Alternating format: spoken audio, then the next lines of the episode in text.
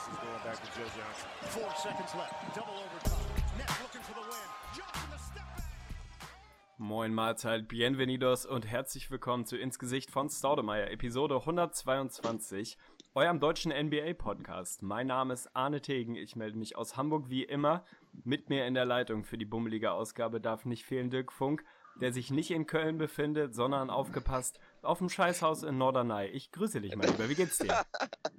Ja, nicht ganz. Neben dem Scheißhaus tatsächlich, weil das momentan der einzige Ort ist, an dem ich ein stabiles LTE-Signal habe. Zumindest aktuell ist es noch stabil und das kann man schon mal direkt vorwegnehmen. Davon ist die ganze Episode hier abhängig. Also ja, ich bin auf Norderney. Warum, werde ich glaube ich gleich noch mal ein bisschen erzählen. Deswegen ist das natürlich heute ganz anders, als es sonst so ist. Also man wird Hintergrundgeräusche hören. Ich stehe hier 200 Meter vom Center Court des Beachvolleyball-Turniers. Da ist schon der erste Hint, was ich hier mache. Und ja, deswegen, die Technik ist nicht ganz so wie sonst, aber wir lassen uns nicht aufhalten, wollten natürlich ganz dringend noch mal eine Episode rausknallen. Von daher versuchen wir das einfach mal. So sieht's aus. Offizieller Disclaimer also für diese Episode. Wir wissen nicht, was passiert, wissen nicht, was die Leitung hergibt. Wir haben lange daran gearbeitet, dass es überhaupt irgendwie funktioniert. Jetzt gerade scheint es zu gehen. Also sollten wir uns vielleicht ausnahmsweise, muss man sagen, nicht mit Smalltalk aufhalten, sondern direkt einsteigen. Es sei denn, du willst noch mal kurz erzählen, was du da gemacht Ja, hast. ich glaube, das wäre sonst ein kleines bisschen komisch für die Hörer, wenn die sich fragen, was zur Hölle ich hier mache.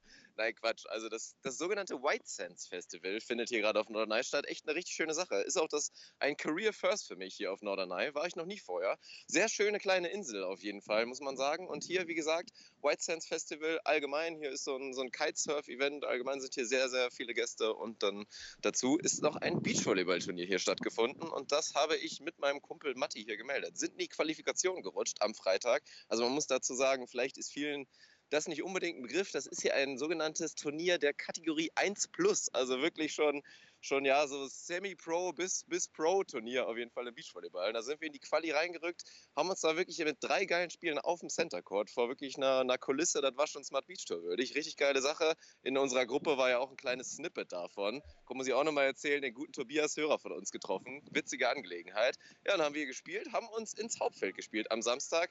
Da leider ausgeschieden. Jetzt hatten wir gestern ja, einen turbulenten guten Abend, würde ich sagen. Heute sind jetzt noch die Finalspiele. Nebenbei läuft, glaube ich, gerade das Halbfinale der Damen tatsächlich. Da werde ich später auf jeden Fall auch nochmal auf den Center Court gehen. Aber wie gesagt, erstmal jetzt die Folge. Ja, sehr stabil. Außenreporter im Feld, Dirk Funk, gefällt mir. Shoutout an euch auf jeden Fall, dass ihr euch da durchgekämpft habt durch die Quali.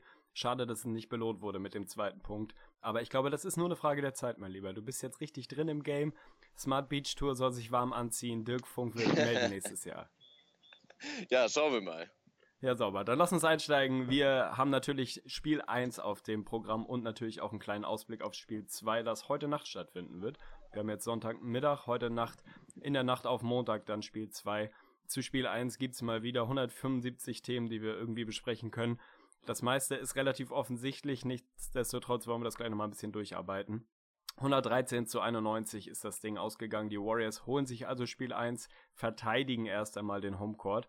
Ich habe das Spiel, muss man sagen, tatsächlich, um das mal vorwegzuschieben, mit Konrad Unrat, also mit unserem Crew geguckt, da mein WLAN sich ja leider verabschiedet hat, gleichzeitig mit der Kaffeemaschine, kurz vor den NBA Finals. Also ich weiß wirklich nicht, was ich verbrochen habe, dass ich das verdient habe.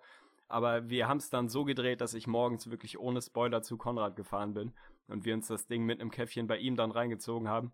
Ja, was soll man sagen? Es war ein äh, interessantes Spiel, würde ich mal sagen. Für dich wahrscheinlich nicht ganz so befriedigend, wie es dann für mich am Ende war.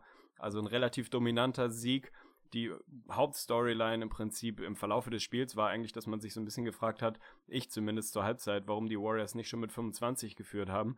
Also das war eigentlich so eine der, der tragenden Geschichten, dass man so ein bisschen Angst hatte, ich als Warriors-Sympathisant, dass sie sich das Ding noch nehmen lassen. Wie hast du das Spiel erlebt? Wie hast du es gesehen? Was ist erstmal deine, deine direkte Emotion? Wie traurig bist du, dass die Cavs da nicht Spiel 1 stehlen konnten oder ist es dir völlig egal? Es war schon extrem ernüchternd und auch so ein kleines bisschen enttäuschend, weil, glaube ich, auch viele, die Hot Takes sind ja natürlich wieder, wieder brandheiß, würde ich sagen, dass wir jetzt eine ganz langweilige Serie sehen und dass das jetzt schon mehr oder weniger die Vorentscheidung ist. Das ist natürlich Quatsch. Ich meine, im Prinzip, man hätte sich so ein bisschen denken können, wenn man Historie guckt, vor allen Dingen auch was LeBron James angeht und seine Finals-Auftritte. Spiel 1 wird da meistens abgegeben. Das war auch im letzten Jahr so.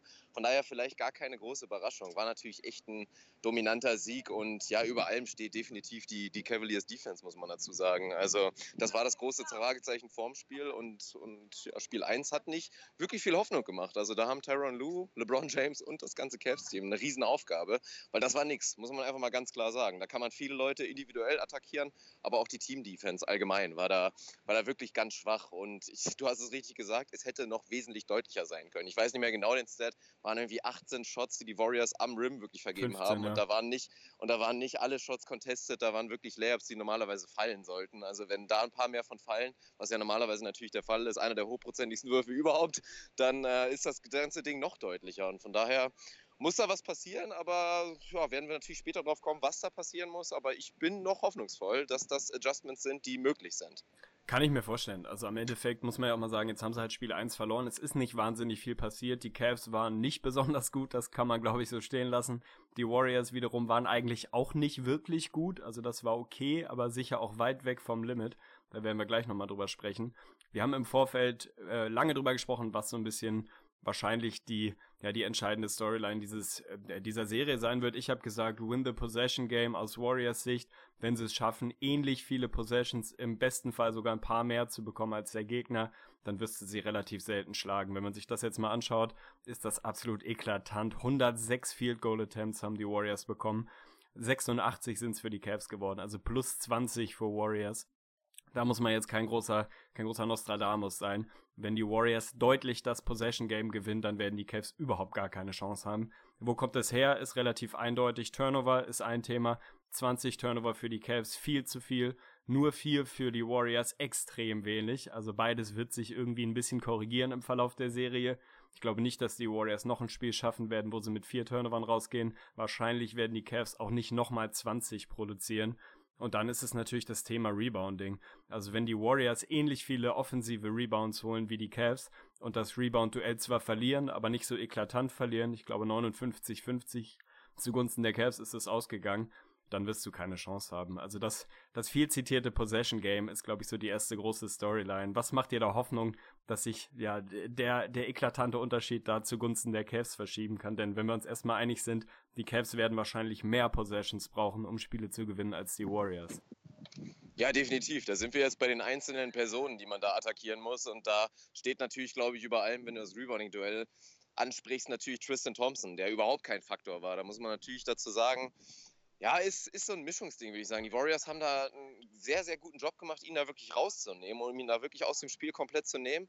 Ich glaube aber schon, dass er natürlich weiter ein Faktor sein muss. Also, und das sind natürlich dann auch wieder diese Positivaspekte. Du gehst halt durch die Bank durch und klar, irgendwie ein Kevin Love hat theoretisch eine ganz gute Line gehabt, aber wir haben es alle gesehen. Das war nicht so gut, wie sich anhört mit 15 Punkten und 21 Rebounds. Klingt so ein bisschen nach Timberwolves Loves, aber das war nicht stark. Tristan Thompson war schlecht, LeBron James war war ja okay, sagen wir mal. Kyrie Irving war okay. Also da sind, ist noch viel Luft nach oben und es kam ja auch wirklich überhaupt keine Hilfe. Und das ist natürlich Thema Nummer zwei. Es ist auch so ein kleines bisschen anders. Wir haben es vor zwei Jahren vor allen Dingen gesehen. Da haben die Warriors ganz klar die Taktik gefahren. Wir lassen uns von LeBron James schlagen. Er soll seine 48 Punkte machen, aber wir machen es den anderen schwer. Und diesmal war es so ein kleines bisschen andersrum. Sie haben ihm wirklich die Wege zum Korb absolut dicht gemacht. Dementsprechend sind ja auch die acht Turnover entstanden, meistens wirklich bei seinen Drives. Ich glaube, er war auch irgendwie zwei aus acht. Die Stats habe ich, wie gesagt, nicht parat, was seine Drives angeht. Also da haben sie es ihm extrem schwer gemacht, haben wirklich die Zone komplett blockiert, haben seine Passwege zugemacht und dann hat er auch einfach schlechte Entscheidungen getroffen und einfach schlechte Pässe gespielt. Und wenn du so viele Turnover bekommst, und es waren nicht nur acht Turnover, es waren auch wirklich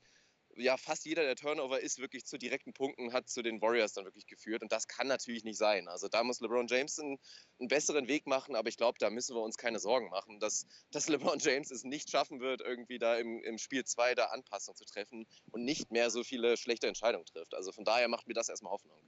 Kann ich nachvollziehen. Lass uns mal einen Moment bei den Turnovern bleiben. Da ist, glaube ich, im ersten Impuls immer so ein bisschen die Frage, waren das erzwungene Turnover? Waren, ja, waren sie einfach careless? Waren sie ein bisschen sloppy mit dem Ball? Haben sie die weggeworfen? Ich würde sagen, das waren tatsächlich relativ viele Turnover, die eher von der Defense wirklich forciert wurden. Natürlich ja, war eine Fall. Handvoll dabei, wo die Cavs einfach ein bisschen unaufmerksam waren, dumme Pässe gespielt haben, wie auch immer. Aber der Großteil der Turnover waren einfach die klassischen Szenen. LeBron geht zum Drive, spielt dann so ein komplett across the court Pass in die Ecke, die normalerweise wirklich wirklich absolut tödlich sind und auf kommen, die waren ja. die Warriors einfach vorbereitet. Da sind ja. sie in die Lanes geflogen, haben die Dinger mindestens deflected, meistens sogar direkt geholt und dann bist du in der Transition chancenlos gegen dieses Team. Also das ist eben die ganz die ganz große Problematik. Du musst natürlich aufpassen auf den Ball, aber um diese Defense zu schlagen, da musst du eben auch ein bisschen kreativ werden. Die schaffst du nicht nur im Setplay. Also da musst du irgendwie das richtige Maß finden. Du gehst davon aus, dass LeBron das besser schaffen wird. Liegt es eher an ihm? Liegt es eher ja, an der Warriors Defense? Wie hast du diese Turnover-Thematik gesehen? Das ist so ein, so ein Ding gewesen, was man in LeBron ab und zu mal sieht, dass er da wirklich anfängt, so ein bisschen timid zu wirken, was ja gar nicht zu ihm passt. Ich meine, er ist, man sagt ja nicht umsonst immer LeBron James, wirklich der Freight Train, der einfach da kaum aufzuhalten ist auf dem Weg zum Korb. Aber diesmal sah das nicht vernünftig aus. Und da denke ich mal, dass er da die Anpassung machen wird. Und was ich da von ihm fordere, er muss einfach aggressiver sein. Er darf nicht zum Korb ziehen und dann wirklich schon gathern, um den Pass zu spielen. Sein Ziel muss sein, ich komme selber wirklich da zum Bucket, werde abschließen und wenn ich die Möglichkeit habe, einen offenen Schützen zu finden, dann spiele ich den. Aber Weg 1 muss für mich sein, da wirklich, dass er selber abschließt. Dann sehen wir nicht mehr so viele Turnover, dann geht er an die Linie und dann ist das ganze Geschichte auch wieder, natürlich führt er nicht mehr zu vielen Transition-Punkten, weil das war natürlich auch die große Story, haben wir drüber gesprochen, die Warriors absolut tödlich in der Transition, ähnlich wie es auch die Cavs sein können, aber genauso schlecht sind die Cavs halt in der Transition Defense und das war natürlich eine Riesenthematik. Turnover müssen abgestellt werden, aber das ist machbar. Ja, ich glaube auch, sie werden sie reduzieren können, aber man darf eben auch nicht vergessen, dass du da auf einmal gegen die, ich sag's immer wieder, für mich beste Defense der Liga, mindestens mal die zweitbeste, wenn man die rein, rein Zahlen zugrunde legt, gegen, gegen eine überragende Defense spielt, die es dir einfach nicht so leicht macht, wie es vielleicht die Celtics oder die Raptors, die nominell auch gute Defensen dahin, Defensen, geil, gute Defensiven dahinstellen können, aber eben nicht ganz auf dem Niveau, wo es die Warriors können. Und bei den Warriors offensiv ist da noch deutlich Luft nach oben. Defensiv war das schon sehr, sehr stark, muss man mal sagen. Das ist genau das, was man von diesem Team erwarten kann. Das sind überragende Verteidiger. Clay Thompson wirklich in der Offensive. Konrad hat ihn irgendwann Brick Schawlinski getauft, vollkommen zu Recht, weil der ja wirklich kein Scheunentor getroffen hat. Aber nichtsdestotrotz würde ich sagen, war das ein sehr, sehr gutes Spiel von Clay Thompson, weil der einfach unfassbar gut verteidigt ja. hat. Ein aus zwölf wurde gegen ihn geschossen. Das ist sensationell. Was Draymond Green in der Defense bedeutet, ist auch nichts Neues. Für mich die eine große Storyline, wenn wir mal so ein bisschen hin und her switchen wollen, Richtung Cavs Offense. Wir haben es in den letztjährigen Finals gesehen und auch im Jahr davor. Der ganz klare, eindeutig erkennbare Matchplan war, Pick and Roll Stephen Curry involvieren, den Jungen attackieren, schauen Mismatches zu kreieren, am besten LeBron auf Curry zu bekommen, weil dann äh, ja, dann dann sind's Buckets, dann kannst du da nichts mehr machen aus Warriors Sicht. Das haben sie antizipiert, was jetzt keine große Kunst war, das war irgendwie klar, dass das eines der zentralen Elemente in der Warriors in der Cavs Offense Story sein wird. Und da waren sie einfach darauf vorbereitet und haben da wunderbar reagiert, haben viel geswitcht, haben es da besser geschafft, eben genau dieses Mismatch nicht nicht entstehen zu lassen. Und dann wird's schwierig. Das ist, wenn man so will, der Schwachpunkt der Warriors Defense, auch wenn Curry da einen vernünftigen Job macht defensiv. Aber wenn sie diese Switches nicht kreieren können, dann wird es gegen dieses Team einfach unfassbar schwer zu scoren. Und wir haben es gesehen, 91 Punkte, da wirst du kein Spiel gewinnen. Also die Warriors unter 90 zu halten, wirst du nicht schaffen. Also wirst du selber 100, 110, wahrscheinlich am besten 115, 120 scoren müssen, um die zu schlagen. Die Cavs haben jedes Spiel in den Playoffs über 100 gescored. Diesmal war das nicht mal in der Nähe davon. Also wie hast du dieses Matchup in der Cavs Offense gegen Curry gesehen? Was kann man da besser machen, um diese Mismatches wieder zu bekommen? Es ist halt ein kleines bisschen schwieriger geworden. Also mit Kevin Durant hat man wirklich einfach noch einen zusätzlichen Rim Protector bekommen. Also wir reden ja immer darüber, die Warriors sind eigentlich klein, aber sind sie halt nicht wirklich. Also wenn er dann auf einmal ein Draymond Green und ein Kevin Durant da komplett in der Zone stehen, das, das ist schon nicht ganz so leicht. Deswegen ist es denen ja auch so schwer gefallen. Also für mich, gerade wenn sie da so das einfach sehr, sehr stark verteidigen, den Drive, dann sind einfach die anderen Leute gefragt. Also das muss natürlich auch über allen stehen. LeBron James kann nicht alles alleine machen und wir können es ja durchgehen, die, den, den Statistikbogen von der Bank, das war ja wirklich absolut gar nichts. Also reine Enttäuschung, wirklich across the board und da da muss einfach was kommen. Die Warriors machen es im Prinzip übers Kollektiv. Es waren ja auch da. Kevin Durant war natürlich absolut sensationell und war, war der MVP des Spiels. Aber es war ja auch noch viel Luft nach oben. Es war noch Luft nach oben bei Stephen Curry. Clay Thompson hast du angesprochen. Der hatte mal wieder eine Off-Night, wobei ich dir natürlich zustimmen will, dass er defensiv absolut sensationell war. Aber auch da geht noch was. Also von daher muss man sich, was das angeht, ein bisschen Sorgen machen. Aber ja, die Cavs müssen die Bresche springen. Ist natürlich auch wieder so ein bisschen der Klassiker, halt, was, was die Auswärtsspiele angeht. Man sieht es einfach immer seltener, dass da dann einfach so ein J.R. Smith oder mal ein Kai Korver oder wer auch immer da wirklich was liefern kann. Aber das muss kommen. Also sonst können wir wieder anfangen zu rechnen, wo sollen die Punkte herkommen. Dann reicht es halt nicht, wenn LeBron 40 scored und Kyrie scored. Das sind 80 und da fehlt dann halt noch jede Menge. Und aktuell, nach Spiel 1, muss man natürlich mal ein bisschen überlegen, wer diese Lücke schließen soll. Ja, das ist natürlich irgendwie eine, eine Riesen-Storyline, dass du eine absolute No-Show von J.R. Smith hattest, eine absolute No-Show von Kyle Korver, der, ich glaube, drei offene Dreier bekommen hat und die drei wirklich deutlich gebrickt hat. Wenn der dir den Dreier nicht bringt, dann wird's halt schwierig. Also, der ist nun mal ein rein offensiver Spieler, wenn man so will, und in der Defensive hilft er dir nicht wirklich weiter. Wenn vorne der Wurf nicht fällt, dann wird's eng. Richard Jefferson hat in der Garbage Time ein bisschen was bekommen, aber war das erste Mal so, dass man dachte, okay, der Junge sieht jetzt wirklich aus wie 45 und nicht mehr wie in so einen Jungbrunnen, Jungbrunnen gefallen wie letztes Jahr. Darren Williams kein Faktor, dann wird's halt einfach sehr, sehr eng. Das ist so ein bisschen das offensive Element. Die Frage, die sich daran natürlich anschließt, ehe wir auf Kevin Durant und nochmal auf die Cavs Defense kommen, ist so ein bisschen die, die LeBron-Thematik, der sich defensiv, und das ist eine der Riesen-Storylines, nicht mehr ausruhen kann. Er konnte das in den letztjährigen Finals, er konnte das in den Finals vor zwei Jahren, er konnte das in jeder Playoff-Runde in, dies, in den diesjährigen Playoffs, hat sich da immer auf einem DeMurray Carroll vielleicht verstecken können, wo auch immer. Funktioniert jetzt nicht. Der muss in der Defensive massive On-Ball-Arbeit übernehmen, weil er im Prinzip Kevin Durant verteidigen muss. Kann dann, ja, wenn es blöd läuft, dazu führen, dass in der Offense ein bisschen Power fehlt, ein bisschen Konzentration, ein bisschen Kraft. Es gab so ein, zwei Momente in dem Spiel, wo man das erste Mal seit Wochen das Gefühl hatte, dass LeBron wirklich körperlich nicht mehr so ganz auf der Höhe ist ist das für dich einfach ein Riesenfaktor, dass er zum ersten Mal defensiv extreme Aufgaben übernehmen muss, weil, und das ist eben da so ein bisschen dran anschließend, sie haben halt niemanden, den du auf Kevin Durant stellen kannst. Entweder LeBron verteidigt den, oder du sagst ihm halt, ja, dann score halt 40 und wir versuchen den Rest zu containen. Also wie groß ist für dich der Faktor, dass LeBron auf einmal an beiden Enden wirklich massiv Arbeit übernehmen muss? Ja, es ist eigentlich eine übermenschliche Aufgabe. Also man traut ihm die zu, aber im Prinzip reden wir ja immer wieder drüber, es ist kaum machbar. Man sieht es mal bei einem Kawhi Leonard, der es wirklich schafft, offensiv komplett da zu sein, aber halt schon in einer anderen Funktion, als es letztendlich LeBron James macht, der halt die komplette Offense auch nebenbei noch kontrolliert und da dann wirklich Lockdown D zu spielen und das halt gegen Kevin Durant, der natürlich mit einem Kyrie Irving und einem Stephen Curry einer der besten Isolation-Scorer überhaupt ist. Das steht ja auch so ein bisschen über der Serie, dass wir wirklich die Creme de la Creme der Isolation-Scorer sehen. Also es ist ja auch eine ganz spannende Geschichte.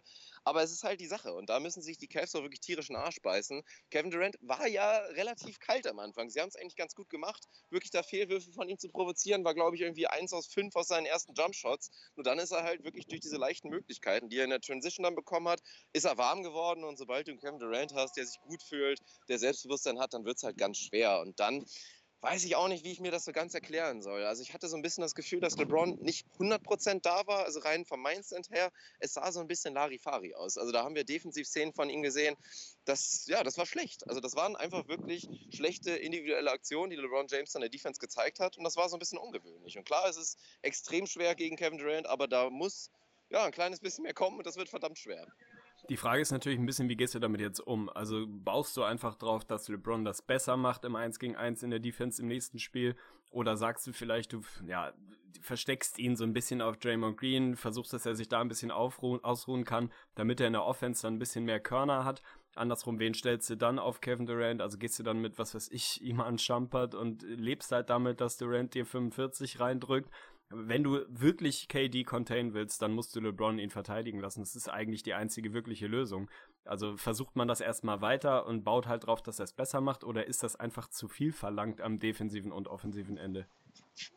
Also ich finde es schwer machbar. Ich würde es auch persönlich nicht machen. Also ich würde das echt wirklich situativ lösen. Ich würde ihn nicht komplett die 40 Minuten oder wie lange auch immer Kevin Durant auf dem Court steht, würde ich nicht LeBron James rein sagen, okay, du musst jede Aktion von ihm verteidigen. Das ist zu viel und das muss auch gar nicht unbedingt sein. Also ich meine, irgendwer wird scoren von den, von den Warriors, das ist nun mal so. Und wenn es am Ende des Tages Kevin Durant ist, dann musst du es vielleicht zulassen und ein bisschen was anderes wegbekommen. Und für mich ist LeBron James einfach, deswegen müssen wir auch noch drüber sprechen. Eigentlich war ja auch oft die Taktik und das haben wir auch schon so phasenweise gesehen. Nur es geht inzwischen einfach nicht mehr ganz so leicht, dass du sagst, wir haben jemanden bei den Warriors, den müssen wir gar nicht garden und da kann LeBron wirklich Free Safety spielen. Das ist ja das, was ihn dann wirklich so überragend macht. Wenn er dann da in den Passing Lanes einfach da ja, rumagieren kann und da einfach da richtig, richtig gut ist. So, wenn er einfach nur On-Ball die die ganze Zeit spielen muss, und auch das wird schwer genug, weil dem Kevin Durant traue ich auch gegen gute LeBron James Defense zu, dass er 50% seiner Würfe trifft an einer guten Nacht. Das ist für mich verschenkt.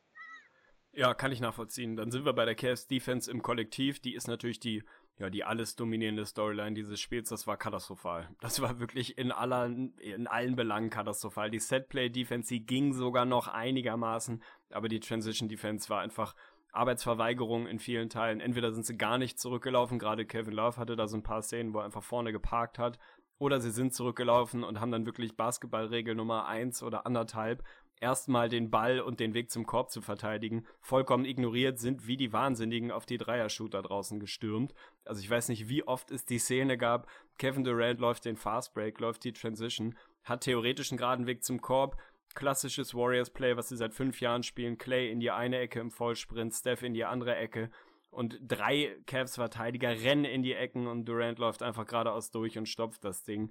Also da gibt's ja diverse interessante Stats zu. 14 Field Goals hat Kevin Durant verwandelt, neun davon waren Layups oder Dunks. Also er ist da, glaube ich, drei, vier Mal einfach geradeaus durchgerannt, hat das Ding gestopft.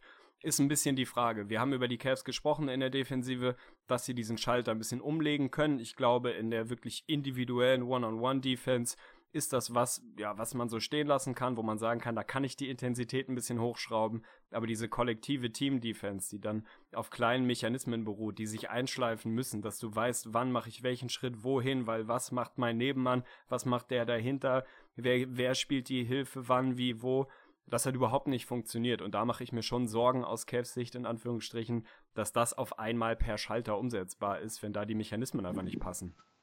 Ja, ja, das ist, waren ja auch die Szenen, die ich vorhin so angedeutet habe, als ich über LeBron James gesprochen habe. Das war ja wirklich Kevin Durant, Jabstep, zieht einfach vorbei und das macht er ja auch unfassbar gut. Und dann hast du da keinen mehr stehen. Wie gesagt, Tristan Thompson war kein Faktor. Der konnte nicht da als Defensivanker stehen und es da wirklich schwer machen. Und da sehe ich dann LeBron James wirklich dann lieber als Help Defender und einfach auch als wirklich Rim Protector, weil er ist der beste Rim Protector der Cavs und diese Funktion wird gebraucht. Und wenn er da wirklich derjenige ist und, und da muss man auch einfach mal zugeben, LeBron James hat halt eine 3 inzwischen vorne und ein Kevin Durant ist, macht das einfach unfassbar gut und er wird immer in der Lage sein, da wirklich zumindest ein Contested Layup zu bekommen. Und die macht er nun mal auch relativ hochprozentig rein. Und da würde ich wirklich lieber sehen, dass jemand anders da die Dirty Work macht und du wirklich LeBron James zusätzlich als Help Defender zu machen, weil du da einfach auch seine, seinen überragenden IQ, seine Intelligenz brauchst. Und wir haben es oft gesehen, die Cavs haben es versucht, sie haben es auch wieder mit der Taktik versucht, sei es jetzt, als Sasa auf dem Platz war, haben sie es natürlich ganz eklatant gemacht, als Sean Livingston auf dem Platz war, haben sie es auch gemacht, ihn wirklich mehr oder weniger ignoriert, aber halt auch auf ganz stumpfe Art und Weise. Also man hat es auch mehrmals gesehen,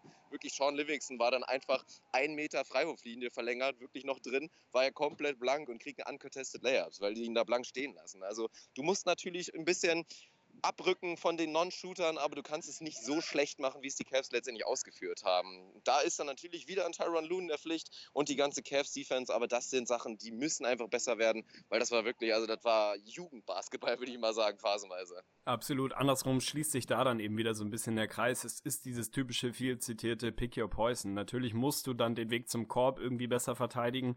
Dann lässt er halt die Dreier-Shooter draußen stehen. Im Normalfall macht's dann Splash und der Dreier fällt, macht's auch nicht wirklich besser. Nichtsdestotrotz musst du es ja versuchen. Also die Warriors haben die Dreier nicht wirklich gut getroffen. 12 aus 33, 36 Prozent. War ein klarer Matchplan zu erkennen von den Cavs, dass sie wirklich die Dreierlinie versucht haben, sehr, sehr aggressiv und eng zu verteidigen führt dann bei einem Team, was wirklich gute Passspieler auf fast jeder Position hat, dazu, dass du dann wirklich am Rim die Dinger bekommst. Und 45 der Würfe waren wirklich am, am Rim, direkt innerhalb von drei Feet. Das ist sehr, sehr viel. Also im Normalfall sind, sind da die besten Teams, was meistens so OKC ist, wegen Westbrook, der da mal wie so ein Biest reinfliegt, so in den Anfang der 30er. 45 Würfe am Rim ist extrem viel. Du hast es vorhin schon mal gesagt, 15 davon haben sie vergeben. Also das war im Prinzip die Storyline der ersten Halbzeit, dass die Warriors reihenweise Bunnies liegen lassen ich glaube, acht vorne waren sie zur Halbzeit gefühlt, hätten sie da schon mit 20 weg sein müssen. Das Ding hätte eigentlich schon durch sein müssen. Ich hatte da so ein bisschen Angst, dass die Cavs da ja, daraus ein bisschen Kraft schöpfen können, dass sie eben nur acht hinten sind, obwohl sie fast alles falsch gemacht haben, was man falsch machen kann. Kam dann nicht so. Stattdessen Anfang drittes Viertel kam der Run der Warriors, den, ja, den die Heimfans erwartet haben. Dann war das Ding relativ schnell gelaufen. Aber das ist eben dieses typische, Pick your poison. Die können dich von draußen schlagen, sie können dich aber auch von drinnen schlagen. Du musst einfach das richtige Maß finden. Du musst den Dreier eng verteidigen, sonst regnet es halt von draußen. Darfst sie nicht zu eng verteidigen, sonst kommen ein, zwei Pässe und dann frisst du das Ding halt von drinnen. Also wahrscheinlich muss die Taktik jetzt sein, Clay Thompson 60 offene Würfe nehmen zu lassen, weil der offenbar kein, kein Scheunentor trifft. Aber darauf würde ich aus Cavs Sicht im Zweifel auch nicht bauen.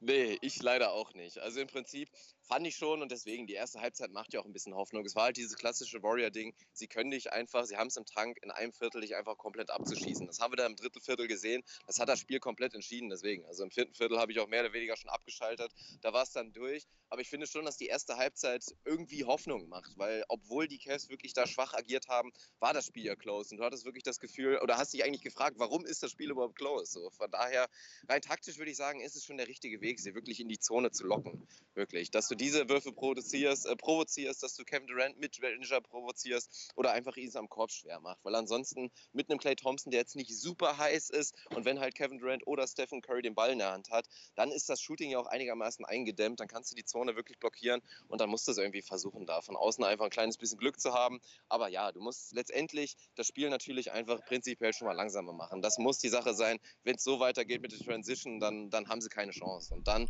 klar, wenn du so leichte Chancen zulässt und wirklich jeden reinkommen lässt, sei es jetzt ein Andre Iguodala, das ist ja auch nochmal der nächste Punkt. Meine Hoffnung, dass der wirklich nicht wirklich da ist, kann ich jetzt glaube ich auch mal abhaken. Der Junge sah relativ frisch aus, würde ich sagen. Von daher, das ist natürlich eine bittere Geschichte, aber das ist halt das Ding. Wenn du den Roleplayern, wie ich eben angesprochen im Sean Livingston oder im Iguodala, da wirklich so leichte Shots anbietest, dann ja, das ist Gift.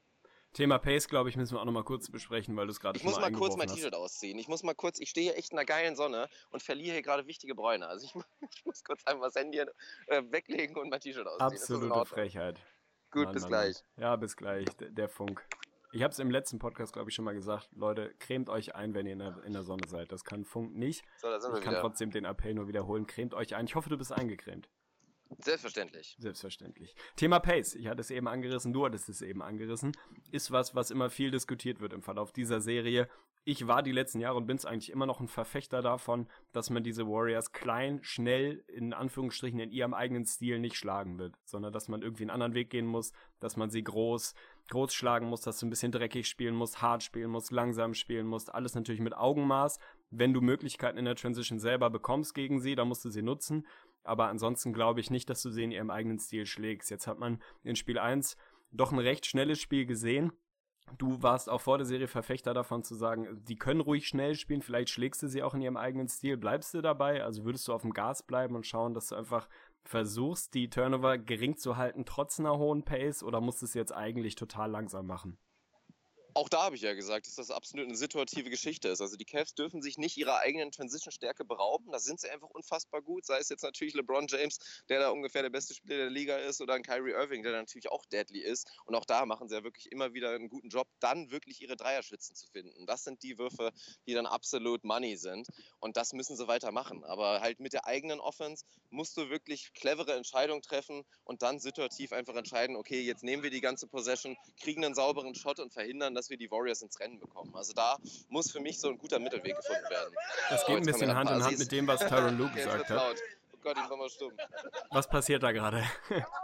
Ja, hier laufen gerade äh, eine Gruppe, sagen wir mal, angeheiterter Leute rum. Das ist, äh, das ist gut. Gönne ich den Jungs. Das hört sich, hört sich vernünftig an. Ich hoffe, dass ich später auch noch auf diesen Pegel kommen kann. Widrige Bedingungen. Also, was du eben gesagt hast, geht ein bisschen Hand in Hand mit dem, was Tyron Lue gesagt hat der im Prinzip sinngemäß nach dem Spiel gesagt hat, unsere beste Defense ist unsere Offense im Sinne von vorne nicht so viele Turnover produzieren, öfter ja, genau. an die Linie kommen, wenn es geht, dann wirklich in der Set-Defense zu spielen und da sich nicht so sehr darauf zu verlassen, dass du in der Transition irgendwie einen viel besseren Job machen kannst. Du musst einfach weniger Transition von den Warriors zulassen, im Sinne von selber offensiv besser produzieren, weniger Live-Turnover produzieren, dann funktioniert es schon. Also das hörte sich eher so an, als würden die Cavs ein bisschen versuchen, das Heile in der Offense zu suchen, ihre eigenen Stärken, die sie da haben, auch in der Transition Offense weiterhin zu nutzen und dann darauf zu bauen, dass das reicht, nicht so viel Transition zu fressen. Also ist das für dich, wenn wir mal so langsam den Übergang zu Spiel 2 schaffen, auch der richtige Weg, die eigenen Stärken zu ja, zu betonen, zu sagen, das hat auch Richard Jefferson jetzt postgame gesagt, wir müssen nicht viel verändern, wir müssen bloß besser exekutieren, wir müssen unseren Job besser machen und gar nicht so viel verändern. Ist das für dich der richtige Weg? Keine großen Adjustments, sondern ein bisschen fokussierter und den vorhandenen Matchplan besser umsetzen? Reicht das? Ist es damit schon getan? Das kann reichen, würde ich sagen. Also ich stimme da wirklich auch absolut 100% mit ein, dass es über die eigene Offensive gehen muss. Die Cavs sind schlichtweg zu schlecht, dass du sagen kannst, wir können die Warriors hier perfekt verteidigen und so gewinnen wir das Spiel. Das, das kann nicht funktionieren. Da fehlt dann einfach auch so ein bisschen Qualität.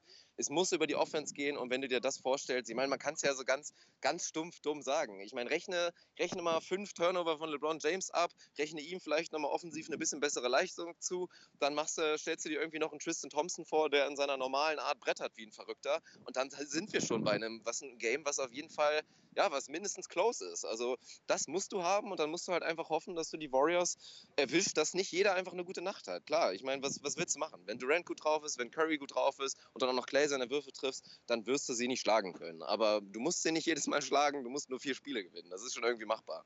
Mittlerweile sind es allerdings vier aus sechs, also es wird ja, ein bisschen enger jetzt. Giftig an. Wir haben, wir haben im Vorfeld darüber gesprochen, LeBron James ist, glaube ich, eins und sechs in Game Ones in seiner Finals-Karriere. In Game Twos, wenn man so will, in Spiel 2 ist er aktuell 4 und 3. Also die gewinnt er häufiger, als er sie nicht gewinnt, aber eben auch nicht jedes Mal. Ist das für dich jetzt schon tatsächlich Must-Win, zu sagen, das Ding müssen sie holen, ansonsten bist du wieder bei 4 aus 5 auf einmal, da musst du schon drauf bauen, dass die Warriors wieder ein bisschen Kopfkrach kriegen, so wie letztes Jahr und so ein bisschen die Analogie hochkommt. Du hast eben gesagt, selber das Heil in der Offense suchen, würde ich aus Cavs Sicht ähnlich sehen. Dann hast du ein enges Spiel. Ja, dann hast du aber auch nur ein enges Spiel, wenn Clay und Draymond weiter 6 aus 28 schießen wie in Spiel 1 und du ja. nur zwei Spieler wirklich in, in zweistelligen Scoring-Numbers hast bei den Warriors. Also ich gehe davon aus, dass die Cavs ein viel besseres Spiel 2 machen. Ich gehe davon aus, dass auch die Warriors ein besseres Spiel 2 machen. Und dann ist eben wieder die Frage, kann es reichen? Aber das ist natürlich die, ja, die alles überlagernde Story, die du eh hast. Wenn die Warriors nah am Limit sind, gewinnen sie das. Wenn nicht, dann musst du selber nah genug dran sein, um eine Chance zu haben. In Spiel 1 waren die Warriors relativ weit weg vom Limit, die Cavs noch viel weiter. Dann kann das halt nicht reichen. Also ich glaube, du musst trotzdem so ein bisschen, auch wenn das aus sportlicher Sicht schwierig ist, du brauchst ein bisschen Glück, du brauchst ein bisschen Hoffnung, du, du, brauchst irgendwie das Glück, dass die Warriors kollektiv keinen besonders guten Abend haben, sonst du sie auch in Spiel 2 mit einer besseren eigenen Leistung nicht schlagen, oder? Das ist schon so. Also klar, ich meine, an sich habe ich gesagt, der Split ist essentiell, aber ich glaube, das letzte Jahr hat so ein bisschen aus diesen ganzen Floskeln die Dynamik rausgenommen. Wir wissen alle, was passiert ist. Von daher, selbst bei seinem 0-2 werde ich die Cavs jetzt nicht direkt abschreiben. Also für mich schlichtweg, und das ist ja auch die nächste Thematik, das, was ich ganz plakativ vor der Serie gesagt habe, was eintreffen muss, ist ja nicht annähernd passiert. LeBron James war nicht der beste Spieler des, des Game Ones. Das war ja wirklich sogar mit großem Abstand nicht. Kyrie Irving war ebenfalls nicht besser als Stephen Curry. Und das sind, wie gesagt, die Faktoren, die eintreffen treffen müssen. Wenn LeBron James einfach ein hervorragendes Spiel macht und der beste Spieler des, des Spiels ist, der Serie ist, dann haben sie eine Chance. Solange das nicht auftritt, das, was wir in Spiel 1 gesehen haben, dann ganz klar, dann sind die Cavs unterlegen. Da muss ich natürlich nochmal ganz kurz einhaken und Kevin Durant einfach einmal ganz kurz feiern für das, was er in Spiel 1 gezeigt hat. Ich hatte vor der Serie gesagt, dass ich ihn primär als, als defensiven Impact sehen will und die Offense so ein bisschen organisch auf sich zukommen lassen sehen will. Das war jetzt bedingt der Fall, zumindest in, im ersten Viertel nicht. Da hat er schon sehr früh sehr viele Würfe genommen. Keine schlechten Looks, aber hat da nicht wirklich das Gefühl bekommen. Da hatte ich so minimale Angst, dass das jetzt wirklich so ein One-on-One, -on -One, ich zeig's dir jetzt, LeBron, wir machen das hier im 1 gegen 1 wird. Ist dann im Verlauf des, des Spiels nicht wirklich geworden. Dankbar auch, weil er eben so ein paar frühe Danks bekommen hat, da gutes Gefühl bekommen hat.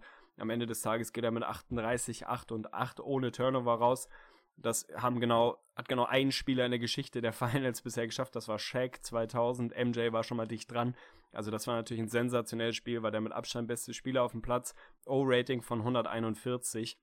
Und das war natürlich ultra dominant. Nichtsdestotrotz ist es für mich nach wie vor irgendwie nicht, nicht hundertprozentig der richtige Weg. Wir haben einen sehr guten Steph gesehen. Ich glaube, den wirst du weiterhin brauchen. Ich hoffe, dass KD wirklich weiterhin eher eher defensiv sich fokussiert, einen guten Job macht. Ich habe es vor dem Spiel gesagt, die Serie kommt, äh, die Offense kommt von alleine. Der kriegt seine Würfe, der kriegt seine Looks, der wird auch scoren. Das passiert einfach so, so potent, wie er als Scorer ist. Also ist das was, wo du ein bisschen Hoffnung hast, dass es auf, auf so ein 1 gegen 1 KD gegen LeBron hinauslaufen könnte, auf, auf, auf so eine Analogie, weil dann glaube ich, haben, sie, haben die Cavs ganz gute Karten.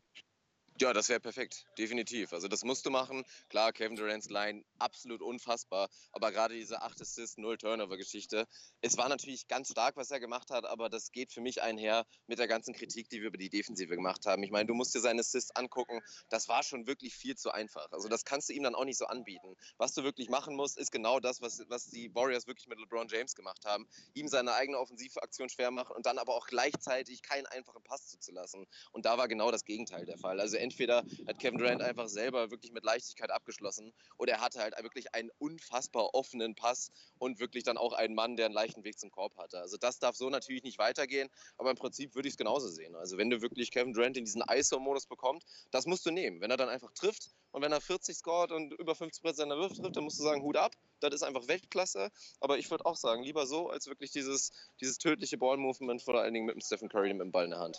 Ja, ich bin einigermaßen optimistisch, dass das nicht passieren wird. Zumindest seine Postgame-Aussagen hörten sich nicht so an. Die hörten sich schon so an, als wäre er ja, an der richtigen Stelle vom Kopf her und als würde er jetzt nicht Gefahr laufen, dazu versuchen, da so eine One-Man-Show draus zu machen. Das kann natürlich im Flow immer mal wieder passieren. Ich hoffe, dass er da ein bisschen kühl im Kopf bleibt und das weiterhin übers Kollektiv gelöst wird. Du ein bisschen besseren Clay bekommen wirst, vielleicht ein Draymond, der seinen Schuss ein bisschen besser trifft. Der hatte zwar ein sehr, sehr gutes Spiel, aber vorne wirklich kein Scheunentor getroffen, 3 aus 12. Und dann bin ich eigentlich weiterhin ganz optimistisch. Für mich fühlt sich das, also andersrum. Einerseits geht's mir viel zu schnell, wie jetzt wieder die Cavs abgeschrieben, die Serie für beendet erklärt wird. So von wegen, ja, Warriors in fünf, habe ich auch gesagt, die ballern die jetzt richtig weg. Mit Sicherheit nicht. Also ich gehe sehr davon aus, dass das nach wie vor eine sehr kompetitive Serie werden wird und wahrscheinlich auch ein ultra enges Spiel 2. Nichtsdestotrotz fühlt sich das für mich tatsächlich ein bisschen an wie die Spurs Heat Serie, die zweite, als die Spurs wirklich in fünf durchgegangen sind wo es im Prinzip eine ähnliche Dramaturgie gab. Das Jahr vorher hatten die Spurs gegen die Heat den Titel eigentlich schon sicher, dann kam Ray Allen, letztes Jahr hatten die Warriors den Titel eigentlich schon sicher, dann kam Draymond Green oder wie auch immer man es bezeichnen will und ein Jahr später haben die Spurs da wirklich Eier auf den Tisch gelegt und das Ding ganz locker in fünf gewonnen. Ich kann mir vorstellen, dass es eine ähnliche Dramaturgie, einen ähnlichen Lauf nehmen wird dieses Jahr. Ist, glaube ich, relativ offensichtlich der Vergleich. Was macht dich jetzt optimistisch, dass genau das nicht passiert? Dass die Cavs eigentlich genug Qualität haben, um wirklich das zu verhindern. Also gerade halt wirklich offensiv. Und da bin ich noch so lange hoffnungsvoll, solange ich wirklich die Cavs aktuell noch so schlecht sehe. Also sie sind weit, weit, weit, weit wirklich weg von ihrem eigenen Limit. Und wenn ich das erste Mal sehe, dass ich wirklich sage, okay, das war ein gutes Cavs-Offensivspiel und trotzdem hatten sie einfach wirklich keine Chance, dann können wir die Serie abschreiben. So ist das für mich noch alles möglich. Und wie gesagt, ich kann LeBron James einfach nicht abschreiben. Erst was das geht, auch einfach nochmal ein bisschen reifer geworden. Und ich hoffe natürlich auf jeden objektiven NBA-Fan, dass wir das jetzt einfach nicht sehen. Aber um auch nochmal vorhin auch wirklich das, das Thema Kevin Durant zurückzukommen, es ist ja auch wirklich ein unfassbar frechen Luxus, den, den die Warriors einfach haben. Du kannst dir eine Seven-Game-Serie vorstellen und du kannst sagen, okay, das eine Spiel ist das Kevin Durant-Spiel, das haben wir jetzt gesehen, vielleicht auch noch ein zweites. Dann wird es das Curry-Spiel geben, dann wird es das Draymond Green-Spiel geben, wo er vielleicht mal 6 aus 8 geht von draußen und einfach unfassbar dominant ist. Vielleicht sehen wir noch das Clay-Game und selbst so ein Sean Livingston hat ein Spiel im Tank, wo er dir mal 20 plus von der Bank gibt. Und dann gehst du auf Case-Seite und ja, da wird es schon ein bisschen schwieriger. Da denkst du dir halt, okay, jedes Spiel muss das LeBron James-Spiel sein und vielleicht einmal ein unfassbar sensationeller Kyrie Irving. Da bist du natürlich limitierter. Also es ist einfach ein unglaublicher Luxus, dass du diese Offensivlaster wirklich verteilen kannst und einfach auch mal ein bisschen die Heißigkeit reiten kannst, von wem es auch immer dann ist. Und im Spiel 1 war es halt einfach Kevin Durant. So hat es LeBron ja Postgame auch dann im Prinzip relativ einfach und plakativ dargestellt, als er gefragt wurde, was irgendwie ausschlaggebend für Spiel 1 und für diesen deutlichen Sieg war, meinte er halt KD. So. Das ist einfach ein ultra gutes Team in den letzten zwei Jahren schon gewesen und haben jetzt einen der besten Basketballer aller Zeiten, einen der 15 besten, was weiß ich, irgendwie da hinzugefügt.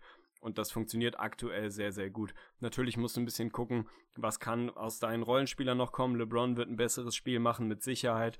Da kann man, kann man schon einen Case dafür machen, dass das vielleicht schon sein schwächstes Spiel der Serie war, wenn man so will. Also der wird mehr liefern müssen. Kyrie hat sicherlich noch ein bisschen Upside, auch wenn er irgendwie 24 gescored hat. Bei Kevin Love bin ich bei dir, da sieht die Statline deutlich besser aus, als der Impact auf dem Platz war.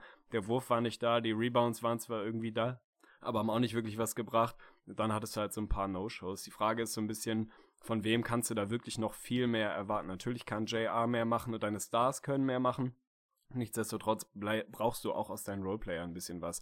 Die sind alle relativ alt. Ist das ein, Faktor für dich? Also ist es einfach so, dass Darren Williams, Richard Jefferson, Kyle Korver, dass sie einfach zu alt sind? Wir haben genau das in der Serie Spurs gegen die Heat gesehen da waren, hattest du theoretisch ein paar interessante Rollenspiele, aber die waren einfach nicht mehr ganz da. Die konnten dieses Tempo auf dem absoluten Niveau nicht mehr hundertprozentig mitgehen. Machst du dir da Sorgen oder ist das im Prinzip einfach nur Off-Night, abhaken, wird dann auch wieder, wird auch wieder besser?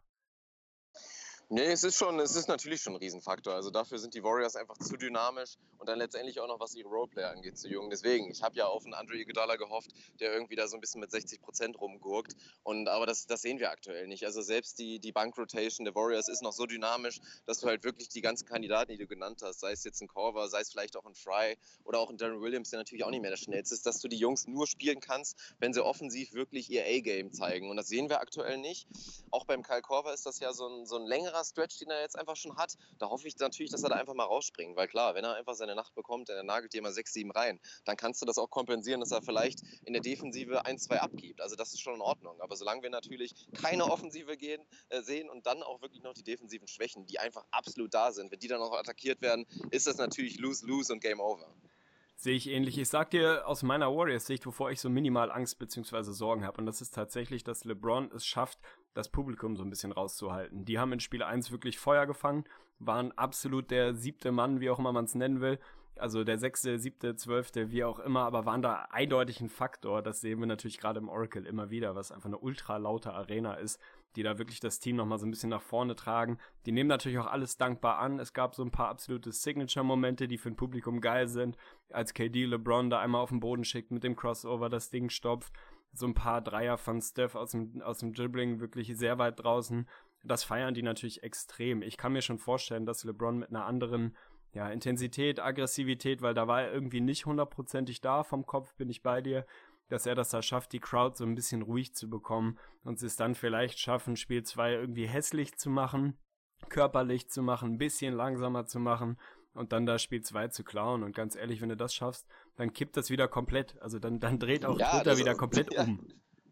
Das ist ja das, ist ja das Verrückte. Ich meine, wir reden jetzt davon, dass die Serie fast durch ist. Und jetzt stell dir mal einfach einen Cavs-Sieg vor, einen engen Cavs-Sieg. Dann steht es auf einmal 1-1 und die Cavaliers haben zu Hause in Cleveland die Chance, sich eine 3-1-Führung herauszuspielen. Und erstmal, was das für eine Storyline wäre, natürlich nach dem 1-3 in der letzten Saison. Also von daher, die Serie ist wide open. Das ist ganz normal. Blowouts gehören dazu. Die hören allgemein in dieser Postseason absolut dazu. Und wir haben auch darüber gesprochen, dass die Cavs Blowouts abgeben werden. Also es muss nicht jedes Spiel close sein. Das hat, glaube ich, wirklich niemand erwartet. Es ist ja keiner davon ausgegangen, abgesehen von Florian Eis aus unserer Gruppe, dass die Cavs wirklich da einen Sweep hinlegen werden. Auch nochmal Shoutout für diese Prediction, die jetzt leider nicht mehr möglich ist. Von daher, also du hast es gesagt und ich habe dir da auch zugestimmt, dass wir natürlich ein, zwei Warriors Blowouts sehen werden. Wir haben jetzt einen gesehen, aus, aus subjektiver Cavs-Sicht und müssen natürlich hoffen, dass es nicht mehr allzu viele gibt davon.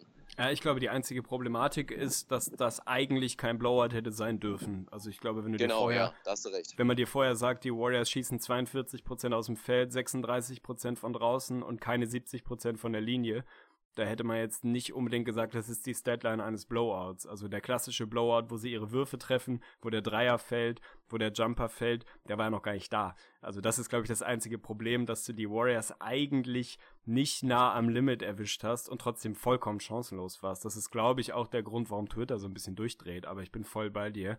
Die Serie ist für mich nach wie vor wide open. Auch wenn ich mir einen Warriors-Sieg wünsche, ich sehe noch nicht, dass das so ein leichter Gang wird, wie jetzt alle sagen. Es geht mir schon wieder zu schnell. Nee, also klar. Also ich muss das eh aus meiner subjektiven Sicht sagen, dass meine Prediction irgendwie eintritt, was natürlich jetzt schon schwierig wird. Also jetzt noch auf Cavs in 6 zu gehen, da würde ich auch gerne mal wissen, was da aktuell die Odds sind bei Bet and Win oder sonst wo. Also das wird natürlich schwierig, aber das ist, das ist zu einfach. Du kannst sie nicht abschreiben und ich hoffe einfach, dass wir wirklich erst in erster Linie ein geiles Spiel 2 sehen. Es war jetzt ja auch keine große Enttäuschung. Für viele war das jetzt, glaube ich, Spiel 1 schon eine kleine Enttäuschung. Da würde ich jetzt ein bisschen gegengehen. Es war halt leider dieses eine Viertel und das musst du halt wirklich auch verhindern. Und das ist eine schwierige Aufgabe. Du darfst dich wirklich in keinem Viertel abschießen lassen. Also das ist eigentlich eine unmögliche Aufgabe in, gegen die Warriors, aber das darfst du nicht machen. Du musst es wirklich irgendwie hinbekommen, da konstant zu sein in der Defensive. Und da reden wir nicht von 100 Prozent, das haben die Cavs nicht im Tank, aber es dürfen nicht so starke Schwankungen da sein. Ja, ich glaube, das, das fasst es ganz gut zusammen und letztlich ist das wieder mal so eine, so eine Social Media Überreaktion, die irgendwie dazugehört. Aber am Ende des Tages ist da eigentlich aus Cavs Sicht noch nicht wirklich was passiert. Hast Spiel 1 verloren, ja, die Art und Weise tut weh, weil du das theoretisch mit einem guten eigenen Spiel schon hättest holen können.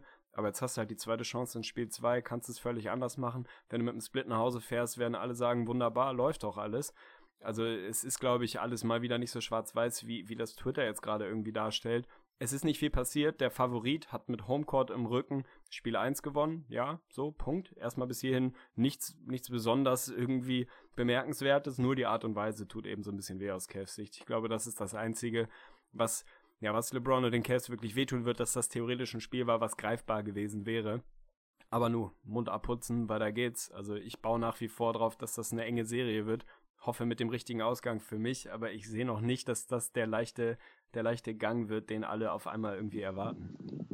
Ja, ist halt immer die Sache. Wenn jetzt die Warriors tatsächlich Spiel 2 sie wieder abschießen, dann werden wir natürlich in der nächsten Episode da vielleicht ein bisschen anders drüber reden oder müssen dann anfangen, uns Gedanken zu machen. Aber ich persönlich habe da definitiv meine Lehren aus dem letzten Jahr gezogen. Ich bin ja auf die Cavs gegangen, habe recht behalten am Ende, aber auch da, als es natürlich 1-3 stand aus Cavaliers Sicht, habe ich ja selber auch zugegeben, dass ich nicht mehr wirklich dran glaube, dass natürlich Resthoffnung da ist, aber ich da auch schon so minimal aufgegeben habe. Und das darfst du nicht machen. Deswegen, ich bleibe eiskalt auf jeden Fall auf dem Bandwagon mit drauf und selbst wenn es 0-3 steht, rechne ich LeBron James und seinen Cavs immer noch eine Chance ein. Stabil. Das ist genau das, was man sich von einem echten Fan erwarten kann. Ich würde sagen, wir sind durch, mein Lieber. Die Leitung hat, glaube ja, ich, ich will noch mal ein bisschen was erzählen. Ja, erzähl, dann hau raus. Ja, die Leitung war, glaube ich, einigermaßen stabil. Ja, also du hast an. gleich auf jeden Fall in der Post-Production noch ein bisschen ein paar Aufgaben, die auf dich warten, glaube so ich. Aber ansonsten bin ich höchst zufrieden, muss ich sagen. Also Shoutout an das Scheiß aus hier auf Norderney. Also sehr, sehr gutes LTE. Nein, ich stehe ja nach wie vor draußen. Finde ich auch einfach geil, dass ich hier oberkörperfrei in der Sonne am Strand ist mit ja gut. einfach mal eine Podcast aufnehme. Das ist wirklich ein absoluter Traum. Also ich hoffe, du, du genießt es. Ja, kannst du gar nicht. Nee, sorry, geht nicht.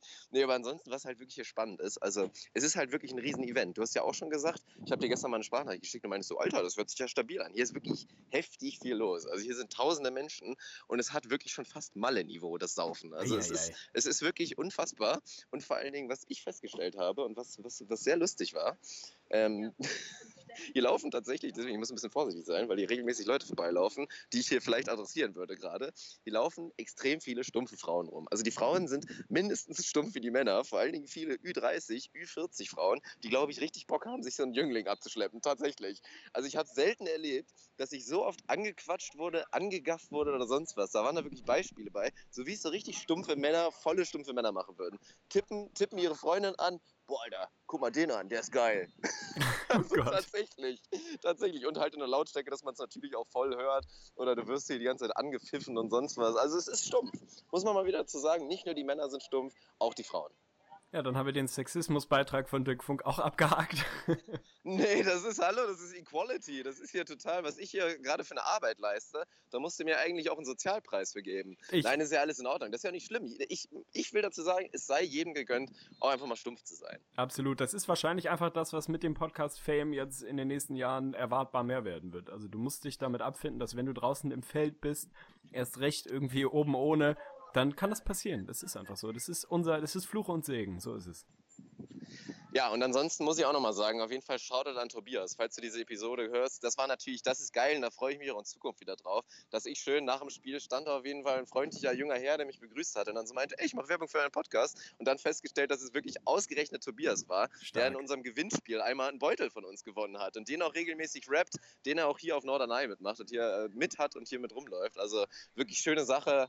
Wird, freut mich immer wieder, wenn man mal einen Hörer ja, wenn man dem begegnet. Von daher, also immer wenn ihr uns mal seht, ne, keine Scheu, sprecht uns auf jeden Fall an. Wir freuen uns da riesig drüber. Ja, dem muss ich mich auf jeden Fall anschließen. Also man hat das immer mal wieder, dass man über die Straße geht und das Gefühl hat, da erkennt einen jemand und guckt einen so ein bisschen an und ist dann doch ein bisschen zögerlich. Vielleicht ist es völlige Einbildung, aber ich kann mich auch nur anschließen einfach ansprechen. Dirk guckt eigentlich chronisch schlecht gelaunt, immer. Das stimmt. Da muss man ja. trotzdem hingehen und einfach ihn ansprechen. Das ist wirklich nur die Fassade. In seinem sehr, sehr harten Kern, schau dort an dich auf jeden Fall, für deinen anatomisch sehr harten Kern, hast du ein weiches Herz.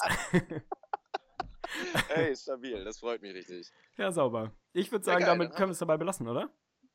Ja, ich würde sagen, wir sind durch. Sehr schöne Geschichte. Ich werde mich jetzt gleich wieder Richtung Center Court bewegen und mir noch wirklich die, die Finalspiele angucken. Sollte ganz schön werden. Ansonsten noch ein bisschen Sonne genießen. Später gibt es natürlich noch das eine oder andere Pilzbier. Habe ich mir, glaube ich, auch verdient nach dieser stabilen Episode. Und dann freue ich mich natürlich auf Spiel 2. Es wird tatsächlich ein bisschen schwierig. Ich werde es wahrscheinlich tatsächlich auf meinem iPhone gucken. Ich denke mal, dass ich auch live dabei sein werde heute Nacht. Oha. Problem ist nur, ich habe mir vor drei Tagen die komplette Spider-Man-App zugelegt. In einer richtig extrem dummen Aktion bin ich auf wirklich so einem Steinstrand, bin ich einfach auf mein Telefon getreten, was jetzt komplett zersplittert ist. Also meine Viewing Experience wird leider heute Nacht nicht ganz so schön.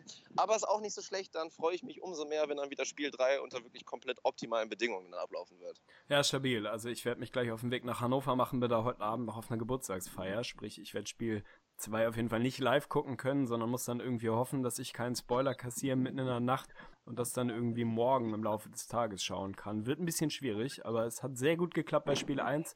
Kann mich immer nur wiederholen. Flugzeugmodus am Handy ist da wirklich eine sehr hilfreiche Oh ja, Erfindung. wichtig. Ja. Also den werde Ja, ich heute auch wieder ja- anwerfen. Sprich, wenn du nichts von mir hörst bis morgen Nachmittag, wunder dich nicht, dann liegt es daran, dass ich irgendwo im Off bin und versuche Spoiler zu vermeiden. Da lebst du noch. Nee, das ist natürlich essentiell. Wir hören es jetzt ja auch immer wieder, dass Leute tatsächlich in unserer NBA-Gruppe gespoilert werden. Aber jetzt mal ganz ehrlich, erstmal wer Facebook aufmacht, hat einen Riesenfehler Oh gemacht, ja. wenn man das Ergebnis nicht hören will. Und wer dann auch noch in eine NBA-Gruppe reinguckt, um dann nicht gespoilert zu werden, da läuft irgendwas schief. Also ich habe da schon ganz, ganz schlimme Sachen gemacht. Tatsächlich früher, man hat es ja immer wieder, hatten wir auch schon, beim League Pass hat man dann doch mal ganz gerne einen Spoiler bekommen. Dann habe ich immer schon so Bereiche des Fernsehers abgeklebt, wo das Ergebnis sein könnte. Also ich habe wirklich schon alles durchgemacht. Ich erinnere mich auf jeden Fall an deine Schablone, die du für deinen Laptop mal gebaut hast, in der ungefähr drei Zentimeter vom Monitor sichtbar waren, nämlich genau die, die man gebraucht hat, hat um irgendwie auf Play zu drücken. Alles andere war verdeckt. Shoutout, also Ja. negativ Shoutout nochmal an die Anbieter des League Passes, dass das notwendig Absolut. ist und das ist anderthalb Jahre her bei einer No-Spoiler, was auch immer, Video-on-Demand-App. Das ist wirklich eine Vollkatastrophe. Also es ist wirklich eine Vollkatastrophe, dass das nicht anders funktioniert. Schön auch die Zeiten, als das Ergebnis nicht eingeblendet wurde, aber die Artikel da drumrum, wo man die Headlines gelesen hat und wo Ja, man einfach anhand des wirklich. Bildes und der Headline gesehen hat, wer gewonnen hat. Also wirklich, was, also wer arbeitet da, ganz ehrlich? Ja, hohler geht's auf jeden Fall nicht. Also gerade, weil jetzt die NBA ja wirklich so eine globale Geschichte geworden ist. Und gerade auch in Deutschland sehen wir diese überragende Entwicklung. Und das freut uns ja natürlich auch, weil wir sehen, dass der Markt da ist, wirklich Leute die NBA, also denen die NBA nahe zu bringen. Von daher, dass du da einfach das nicht hinbekommst und einfach nicht checkst, dass es viele, viele Leute gibt, die halt nun mal nicht live dabei sein können und gerne diese Real-Life-Experience haben wollen, das ist natürlich unfassbar dumm. Absolute Katastrophe. Nichtsdestotrotz würde ich sagen, brech mir das Ding jetzt hier ab, ehe dein LTE zusammenbricht. Du brauchst für YouPorn noch ein bisschen Datenvolumen heute Nacht. Also, Hey, das war jetzt aber ein Diss, ein Diss an Sarah, die natürlich auch mit dabei ist. Von daher natürlich Oha. nicht. Ich war noch nie auf dieser Seite. oh Gott. Okay, Abbruch, Abbruch. Abbruch, Ich wünsche wirklich euch beiden, ich Abbruch. wusste gar nicht, dass ihr mit ist, ein schönes Restwochenende, schöne Pfingsten, genießt das Wetter ein bisschen, gönnt euch ein, zwei verdiente Pilze und Kaltgetränke. Shoutout ist an da. Vögli auf jeden Fall. Da Mir hat's Spaß gemacht. Wir hören uns wieder nach Ey, ein Spiel Shoutout will ich 2. noch. Ja, kurzes Shoutout auf jeden Fall auch noch an unsere Hörer. An unsere sehr geduldigen Hörer auf jeden Fall, die uns das hoffentlich verziehen haben, dass wir gestern nicht geliefert haben, so wie wir es angekündigt hatten. Ihr kriegt's mit, wie gesagt, technische Probleme. Gestern haben wir es nicht hinbekommen, heute glücklicherweise ja. Von daher, ich hoffe, ihr rechnet uns das hoch an, dass wir uns die Mühe gemacht haben, das jetzt hier mit Ach und Krach irgendwie hinzubiegen. Und dann sehen wir uns auf jeden Fall bei der nächsten Episode, die zeitnah kommen sollte. Ich bin jetzt einfach mal clever und sage keinen konkreten Tag. dann ist wieder alles normal und wieder guter Ton, gute Technik und da freue ich mich drauf. So ist es. Also es ist noch genug Zeit, um sich diesen Podcast heute noch reinzuziehen vor Spiel 2. Das haben wir noch hinbekommen. Insofern sollte das alles funktionieren. Technik ist halt nicht immer unser bester Freund.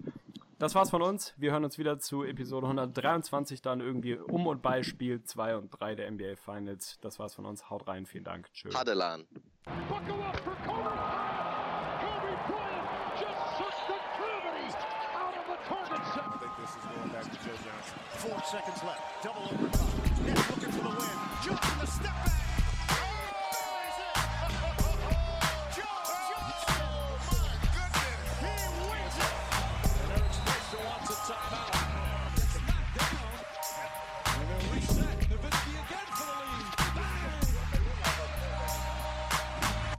Gesicht von Staudemeyer.